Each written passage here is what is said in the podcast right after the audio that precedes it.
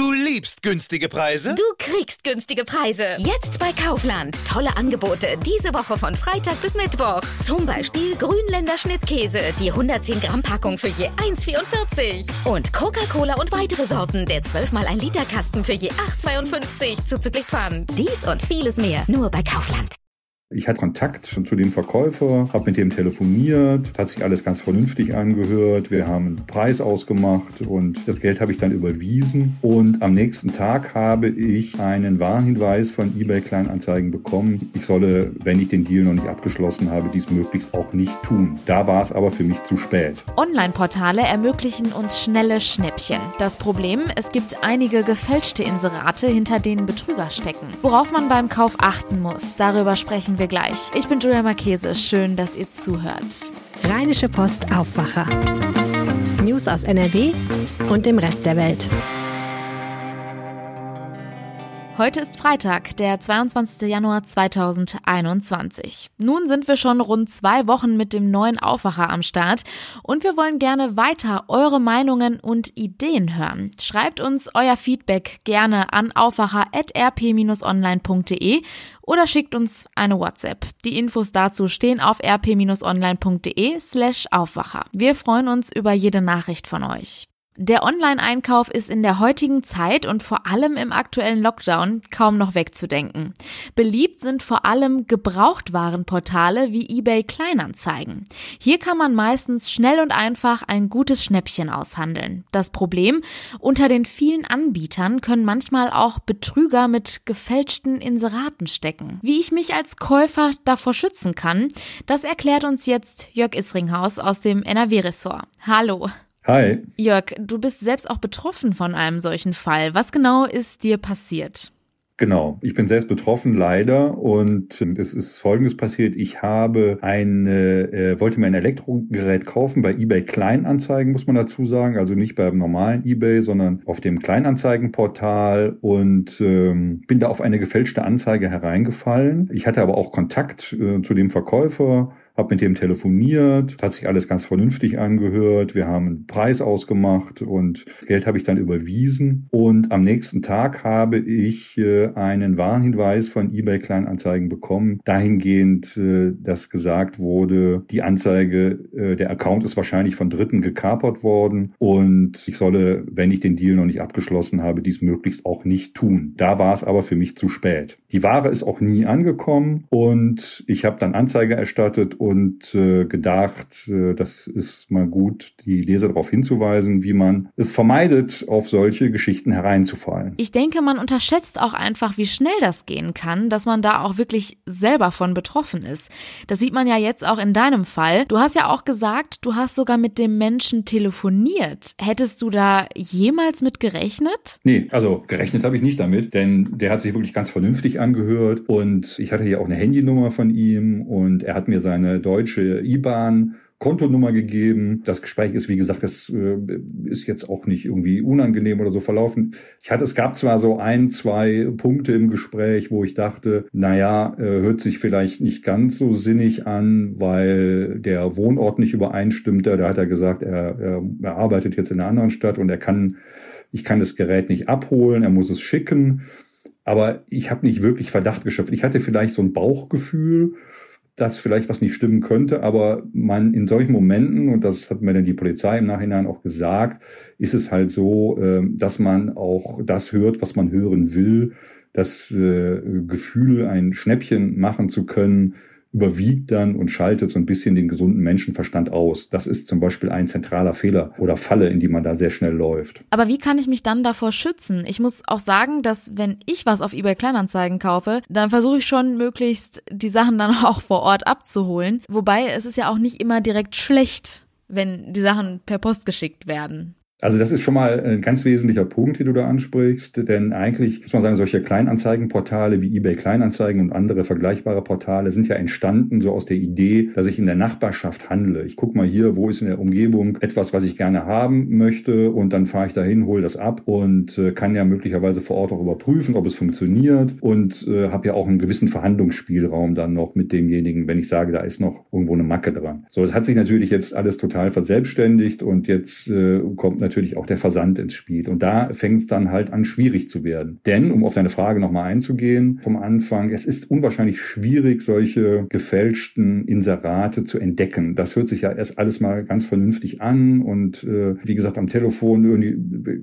sind die Leute auch ganz normal. Die wissen auch ganz genau, was sie sagen müssen, was du hören möchtest. Also ähm, da hat man eigentlich ganz, ganz wenig Chancen. Man muss da ganz besonders aufs Detail achten. Also zum einen stimmen die Angaben alle überein? Hat man vielleicht irgendwie ein komisches, selber ein komisches Gefühl dabei? Das sollte man dann nicht ausschalten, so wie ich in dem Moment, sondern sagen, naja, äh, selbst wenn alles gut erscheint, aber mein Bauch mir vielleicht was anderes sagt, dann lieber Finger weg davon. Du hattest diesbezüglich jetzt auch mit jemandem von eBay gesprochen.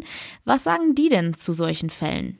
Die sagen natürlich auch, das ist für die auch ein Problem, dass sie auch ständig versuchen zu lösen. Also da äh, gibt es Abteilungen, die sich mit nichts anderem beschäftigen, um zu versuchen, diese schwarzen Schafe da irgendwie ausfindig zu machen und zu sperren. Und die sagen auch, abholen ist einfach am Ende die allersicherste Methode gegen Barzahlung. Aber die Bezahlmethode ist generell wichtig. Und da gibt es eben auch andere Möglichkeiten, sich abzusichern. Zum Beispiel PayPal, was die Verbraucherzentrale jetzt nicht unbedingt empfiehlt, das normale PayPal, das kostenlose. Äh, da ist man auch nicht abgesichert. Aber es gibt bei PayPal auch eine äh, sag ich mal, Funktion gegen Gebühr. Also man zahlt eine gewisse Gebühr des Verkaufspreises und dann ist der Kauf abgesichert. Das heißt, man hat einen gewissen Schutz, wenn die Ware nicht ankommt. Und eBay bietet das noch, bietet das oder eBay Kleinanzeigen muss man in dem Fall immer sagen, bietet das seit äh, einem Jahr auch an. Und äh, da zahlt man auch etwa unter, etwas unter fünf Prozent des äh, Kaufpreises zahlt der Käufer. Und dafür hat er aber auch die Sicherheit, die, dass er das Geld am Ende zurückkriegt, wenn die Ware nicht ankommt. Der Verkäufer muss zudem nachweisen, dass er die Ware auch verschickt hat. Das ist auf jeden Fall der empfehlenswertere Weg, Weg als eine Banküberweisung, wie ich sie gemacht habe, denn das Geld ist weg. Man kann es nicht zurückholen. Da besteht, glaube ich, bei manchen so der Irrglaube, dass man so eine Überweisung rückgängig machen kann. Ich habe das auch versucht, innerhalb von zwölf Stunden sogar. Das geht nicht. Das, das Geld ist futsch und man, ehrlich gesagt wird man es wahrscheinlich auch nie wiedersehen. Okay, und was sollte ich tun, wenn es mir jetzt dennoch passiert? Anzeige bei der Polizei erstatten?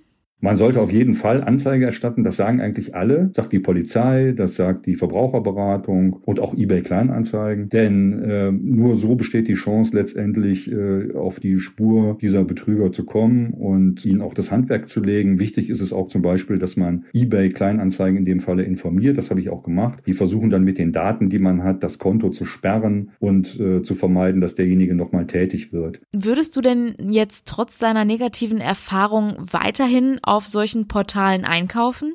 Ja, auf jeden Fall. Also jetzt weiß ich ja, worauf ich achten muss. Beim nächsten Mal bin ich garantiert äh, viel, viel vorsichtiger. Ich werde auf jeden Fall äh, kein Geld mehr überweisen. Äh, nicht in dieser Form, der ich es jetzt gemacht habe, als Banküberweisung, sondern ich würde es auch in so einer abgesicherten Form machen. Und äh, wenn es irgendwie geht, ähm, dann würde ich das Produkt, äh, was ich gerne hätte, abholen und mich wirklich versuchen, hier auf so einen Radius zu beschränken, der gut zu erreichen ist und das Geld demjenigen bar in die Hand drücken. Und dann äh, ist das ja eine prima Sache. Vielen Dank Dank, Jörg Isringhaus.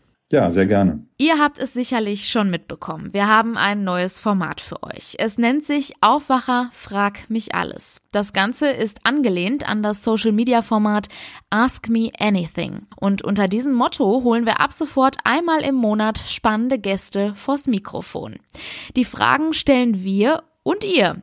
Und wie der Name schon sagt, können hier dann sowohl berufliche als auch persönliche Fragen gestellt werden. Der erste Gast war gestern NRWs Verkehrsminister Henrik Wüst. Wie das so war und was für die Zukunft geplant ist, darüber spreche ich jetzt mit Helene Pawlitzki aus dem Aufwacher-Team. Hallo.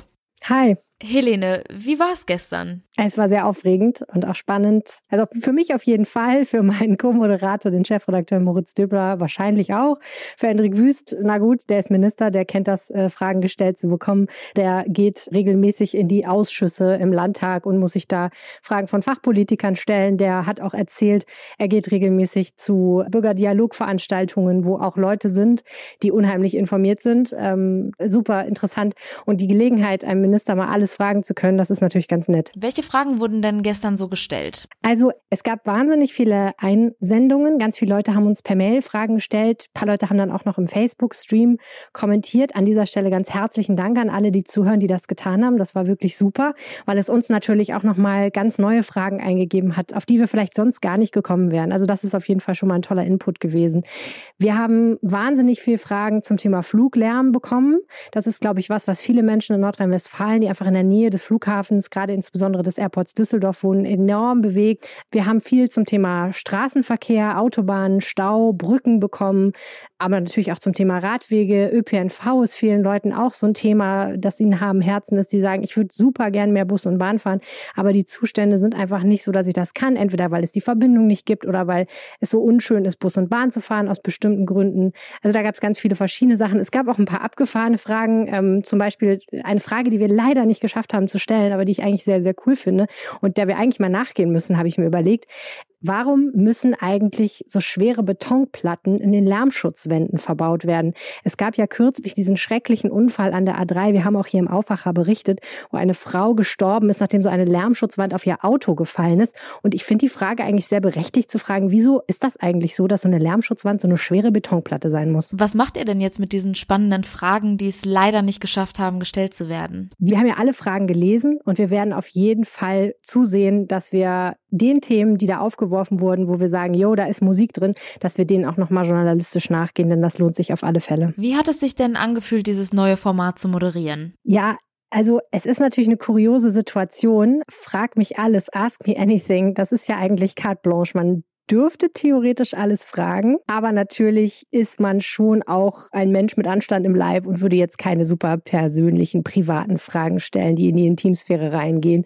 Ich finde, soweit muss man dann vielleicht auch nicht gehen. Die Regel ist, wir dürfen alles fragen. Er muss natürlich nicht alles beantworten. Äh, Hendrik Wüst hat das aber, glaube ich, an allen Stellen gemacht. Es wurde dann natürlich ein bisschen hakelig an den Stellen, wo wir ihn was Politisches gefragt haben, nämlich wie sieht es eigentlich aus mit dem Ministerpräsidentenamt, wenn Armin Laschet Kanzlerkandidat und dann tatsächlich Kanzler würde diesen Herbst. Dann wäre ja die Frage, wer wird sein Nachfolger in Nordrhein-Westfalen? Und da steht Hendrik Wüst ganz weit oben als CDU-Politiker mit Landtagsmandat auf der Liste. Da haben wir ihn natürlich nachgelöchert, weil wir wissen wollten, wie steht er dazu. Und da hat er sich natürlich geschickt rauslaviert an manchen Stellen. Aber ich glaube, man kann schon was darüber lernen, wenn man ihm zuhört. Ja, und dann haben wir ihn aber auch viel über so Sachen gefragt, die er persönlich macht. Zum Beispiel über sein Hobby, muss man sagen, ist schon fast mehr als ein Hobby, die Jagd. Und da hat er Einblicke in die Jägerseele gegeben. Mit Sicherheit ein spannendes Interview. Vielen Dank für den Einblick, Helene. Die Highlights aus dem neuen Format und dem Gespräch mit NRW-Verkehrsminister Henrik Wüst. Die hört ihr morgen früh hier im Aufwacher. Wenn ihr euch aber das gesamte Interview mal anschauen wollt, auch kein Problem. Den gesamten Stream findet ihr auf rp-online.de slash Aufwacher. Kommen wir nun noch zu einer Meldung. Ab Montag müssen in NRW medizinische oder FFP2-Masken in Bussen und Bahnen, Supermärkten und Gottesdiensten getragen werden. Das geht aus der neuen Corona-Schutzverordnung des Landes hervor, die gestern Abend veröffentlicht wurde. Es ist Freitag und das Wochenende steht vor der Tür. Ganz so viel machen kann man in der aktuellen Situation ja nicht. Deswegen hat Regina Hartleb aus der Kulturredaktion jetzt ihre persönlichen Wochenendtipps für die Freizeit in den eigenen vier Wänden für uns. Mit dabei ein kühler Thriller, Blicke in kolossale Höhen und eine Expedition im ewigen Eis. Sie zeigt uns, dass man für eine winterliche Atmosphäre nicht weit reisen muss. Ich bin ein großer Schneefan und habe mir deshalb für dieses Wochenende ein paar winterliche Kulturtipps überlegt. Ich steige mal ein mit Peter Hoogs Roman Fräulein Millers Gespür für Schnee. Der ist zwar schon eine Weile alt, aber für mich immer noch das allerbeste Beispiel, wie man die Faszination für Eis und Schnee in Worte kleiden kann. Fräulein Smiller, die Protagonistin, ist die Tochter einer Inuit, die jetzt in Dänemark lebt und sie liest Schnee so wie andere Musik hören und mithilft mit dieser ganz besonderen Begabung auch unter anderem den Mord an einem kleinen Nachbarsjungen aufzuklären. Etwas zum Stöbern und Schauen ist der neue Bildband von Bergfotograf Peter Mattis. Der Bildband heißt Schnee und der Name ist Programm. Peter Mattis war in den höchsten Regionen, Bergregionen der Welt unterwegs und hat faszinierende Aufnahmen gemacht in Schwarz-Weiß. Die Fotos haben wirklich Seltenheitswert und das Spannende ist auch, dass Peter Mattis die ein oder andere Geschichte bei der Entstehung der Bilder erlebt hat und die erzählt er auch in seinem Buch. Mein letzter Tipp wäre noch ein Fernsehtipp und zwar die ARD-Doku aus der Reihe Erlebnis Erde über die Expedition der Polarstern. Ein Jahr ein Schiff im Eis. Die Polarstern hat sich ein Jahr im Eis einfrieren lassen mitsamt einem riesigen Forscherteam. Und man kann den Wissenschaftlern hautnah über die Schulter schauen, wie sie in dieser extremen lebensfeindlichen Idylle ihrer Arbeit nachgehen und viele wissenschaftliche Höhepunkte erleben, aber natürlich auch einige schwere Zeiten. Ja, das waren meine Tipps. Ich hoffe, der eine oder andere ist dabei. Ich wünsche ein schönes Wochenende. Kommen wir nun noch kurz zum Wetter. Die Temperaturen liegen heute bei 6 bis 9 Grad. Es ist teils bewölkt, aber es bleibt niederschlagsfrei. Im Tagesverlauf sind auch starke Böen möglich, das meldet der Deutsche Wetterdienst. Am Abend liegen die Temperaturen dann nur noch zwischen 2 und minus 1 Grad. Im Bergland ist örtlich auch Glätte möglich. Morgen beginnt der Tag dann stark bewölkt. Die Höchstwerte liegen zwischen 4 und 7 Grad. Und das war der Rheinische Post Aufwacher vom 22. Januar. Wir verabschieden uns an dieser Stelle noch nicht ins Wochenende. Wir sind nämlich morgen früh wieder mit einer neuen Episode für euch da. Habt einen schönen Tag. Ciao.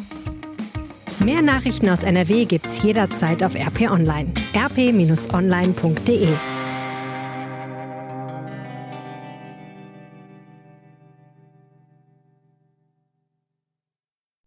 liebst günstige Preise? Du kriegst günstige Preise. Jetzt bei Kaufland. Tolle Angebote diese Woche von Freitag bis Mittwoch. Zum Beispiel Grünländer Schnittkäse, die 110 Gramm Packung für je 1,44. Und Coca-Cola und weitere Sorten, der 12 mal 1 Liter Kasten für je 8,52 zuzüglich Pfand. Dies und vieles mehr nur bei Kaufland.